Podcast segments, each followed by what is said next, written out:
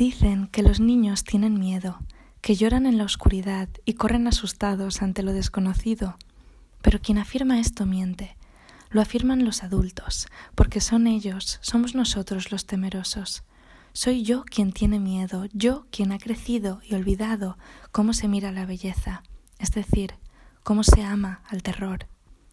Qué vergonzoso confesarlo. A veces te celebro cuando te leo, pero casi siempre y sobre todo siento una incomodidad suprema. Querría que lo que escribes, que oigo como un susurro, como un secreto venido del subsuelo, de una grieta en el cemento que me separa de ti, que lo que escribes fuese menos exacto, menos revelador, te rechazo, cobarde de mí, como quien rechaza lo que sabe cierto, Leerte es no poder relegar la lectura al divertimento, al descanso, al ocio. Leerte no es un placer, es un dolor intenso, como la felicidad profunda, una herida que abres tú, en mi día de adulta anestesiada y escrupulosa. Tú eres la cucaracha para mí, y te cuelas en mi cuerpo, como solo lo hacen el amor, la muerte y la cucaracha. Pero es inevitable tu canto de sirena de niña pequeña con voz subterránea, acuática y cósmica. Te escucho, creo que ya te he invocado, ya estás aquí. Seria fácil demais querer Olimpo, inalcançável pelo amor era o feio, amar o impuro era a nossa mais profunda nostalgia. No, no es dulce ni acariciadora la voz de Clarice, es impura y es fea porque nos agujerea. A través de mim, a difícil de se amar, ele recebera com grande caridade por si mesmo aquilo de que somos feitos. Aquilo de que somos feitos. Esto es lo que no se puede mirar, aquello ante lo que preferimos cerrar los ojos nosotros, esa mezcla de lo bello y lo terrible. Eso es insoportable mirarlo voluntariamente, excepto para las niñas demoníacas como tú.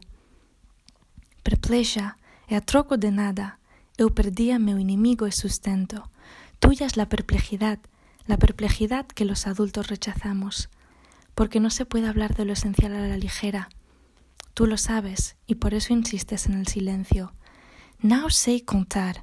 Até hoje não saiba ao certo que vi, mas sei que vi. A realidade era o meu destino, era o que mim doía nos outros. Es imposible amar a estas niñas. Estas niñas duelen en los otros porque nos abren la realidad que es preferible enterrada. Na minha impureza eu havia depositado a esperança de redenção nos adultos. O que eu vi poderia cegar aos curiosos, a minha diabólica inocência. Tuyos son los ojos vírgenes, ojos que no modifican lo grotesco y lo diabólico, que no retuercen la verdad por un antojo espantadizo. Sí, Tú confías ante la vastedad que desconoces. Aceitaba a que eu não conhecia e a ela me confiaba toda. A través de la grieta, tú nos miras y nos despiertas. Ele contara se mollar uma vez para mim. E que na falta de jeito de amá-lo e no gosto de persegui-lo, eu também me acosava como olhar.